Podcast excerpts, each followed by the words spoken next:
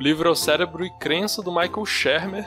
Então ele fala basicamente de crenças e de como a gente, nosso cérebro trabalha para formar crenças, como a gente evoluiu de certa forma, é, produzindo crenças e a gente tem essa tendência a ter crenças dos mais variados tipos.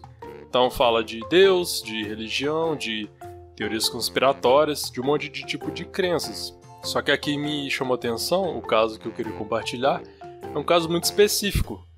Então eu vou, vou contar, fazer um suspense, vocês vão, vão chegar lá comigo. Ele fala de um amigo dele, de muito tempo, que era um ex-pedreiro, que ele teve. Eu não vou dar muitos detalhes porque não interessa desse cara. Mas ele teve uma experiência muito forte para ele, muito impactante, que ele ouviu uma voz na cabeça dele dizendo que amava ele, algo do tipo, e ele chamava essa voz de a fonte, algo como se fosse Deus, alguma divindade ou algo sobrenatural.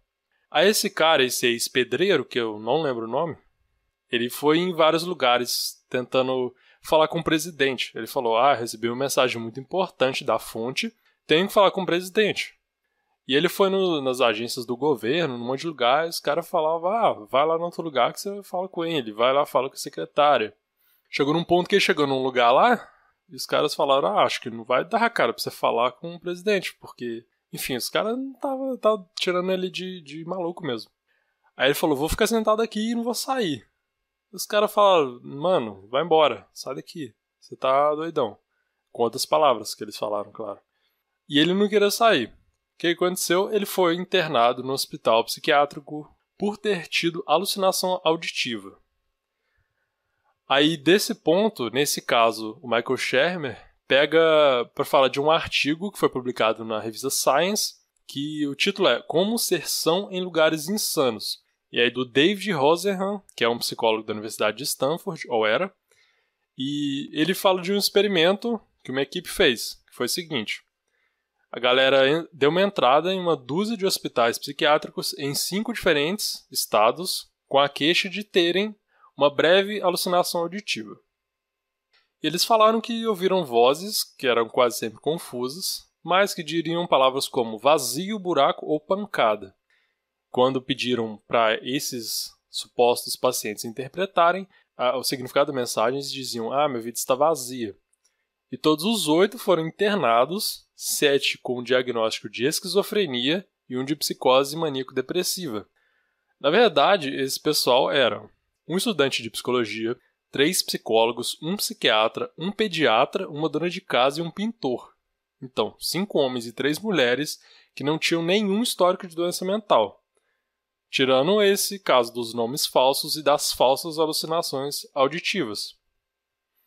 Então eles passaram um tempo lá e a equipe do nenhum dos psiquiatras ou dos membros da equipe do hospital percebeu que era um experimento. Eles continuaram tratando o, essa galera como anormais, né? Aí depois de uma internação média de 19 dias, então de 7 a 52 dias, e cada um teve que sair por conta própria, os assistentes do Rosenhan foram liberados com diagnóstico de esquizofrenia em remissão.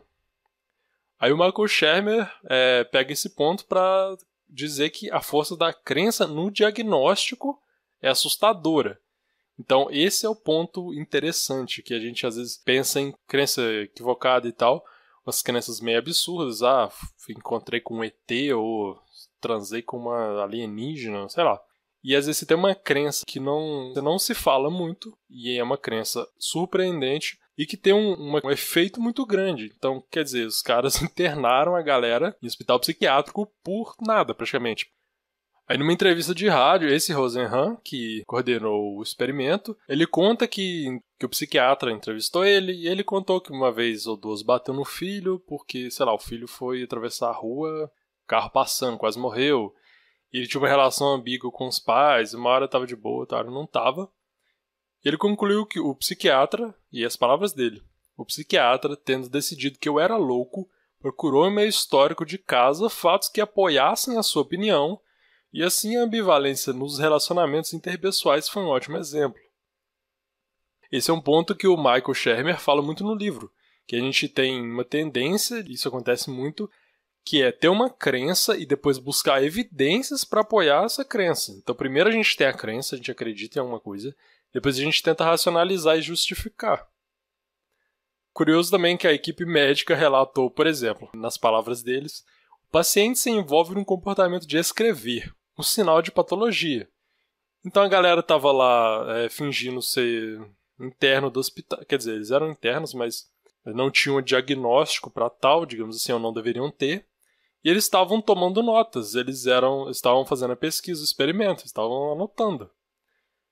E tinha casos também de algum deles pintar quadro e tal, e a galera, os psiquiatras da instituição, comentavam: ah, isso aqui é resultado dos transtornos do seu centro sensorial, ou é, como as coisas entram em erupção na consciência, impulsos libidinosos e não sei o que.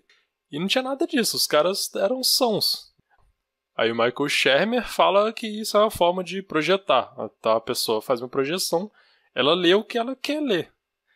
E as afirmações que os profissionais de saúde mental fazem sobre os pacientes muitas vezes nos revelam mais sobre os profissionais do que sobre os pacientes.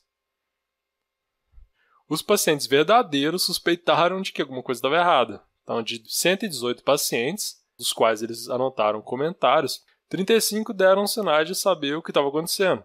E diziam coisas como: Você não é louco. Ou Você é jornalista ou professor que está investigando o hospital.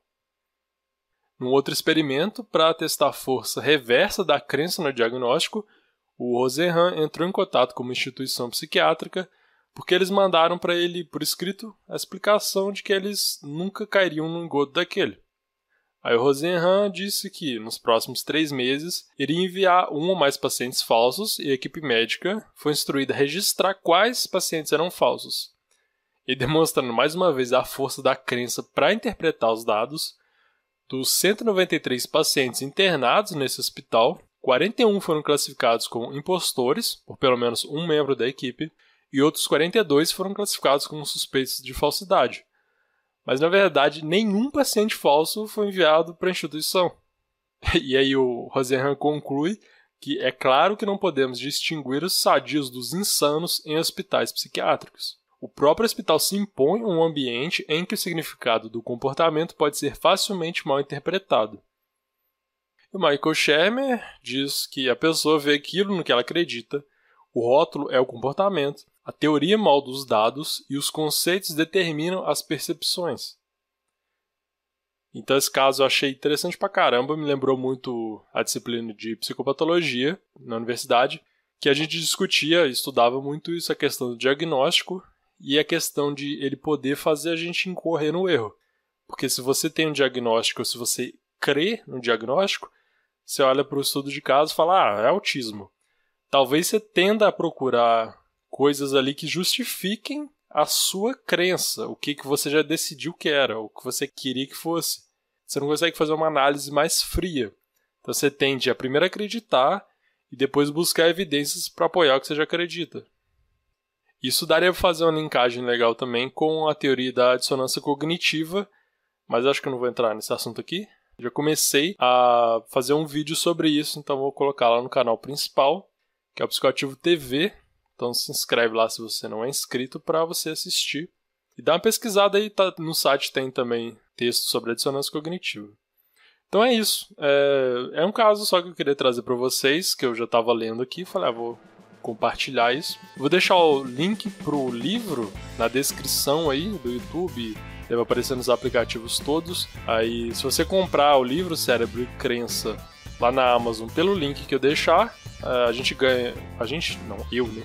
ganha uma comissão, sei lá, dá pra comprar um café e uma paçoca, com sorte. Mas já tá bom.